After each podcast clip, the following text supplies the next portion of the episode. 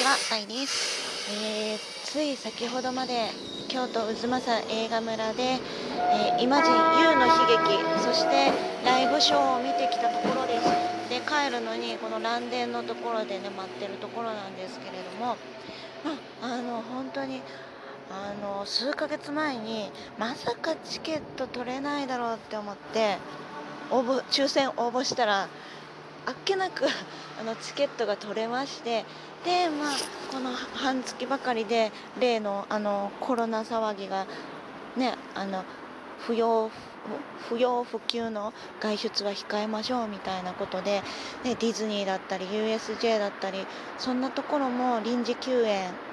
が決定をされてそれであの映画村もどうなんかなこれ。1日ライブショーあるんですけどって思ってたら今日までは開演してるんですよね映画村さんも。だから明日からはもう臨時休園ということでこの「YOU の悲劇」のショーもえっと7日8日も予定されてたんですけれどもそちらの方はもう中止ですよね。なので1日のチケットを取れてた私は本当にあのラッキーだったなって思うんですけれども、えー見てきてですねなんかなんかいつもと変わらないイマジンのみんなの姿を見て本当に本当になんかこういう時だからこそ今までと本当に変わらない姿を見せてくれたイマジンたちそして今日まで開演をしてくださった映画村の、えー皆さんに感謝したいなって思います。で、えーっぱりね小さいお子さん連れの子あの方たちは見た感じ少なかったと思います。あの会場内ね大きなお友達ばっかりでした。えまあもともとそういう傾向のあるショーだったからまあそれはそうなんですけれども。ので入り口のところでもあの消毒液アルコールの消毒液やってくださいねっていう風に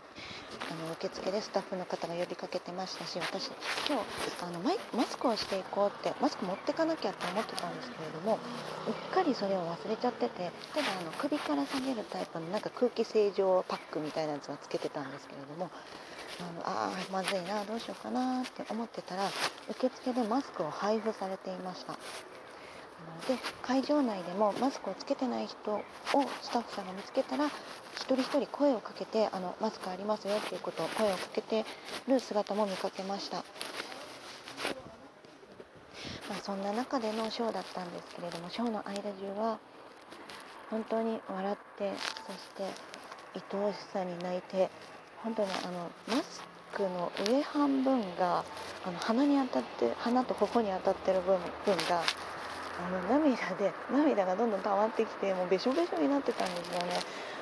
それくらいなんかみんなに今日会いに来れて本当に良かったなっていうふうに思った、えー半日間でした。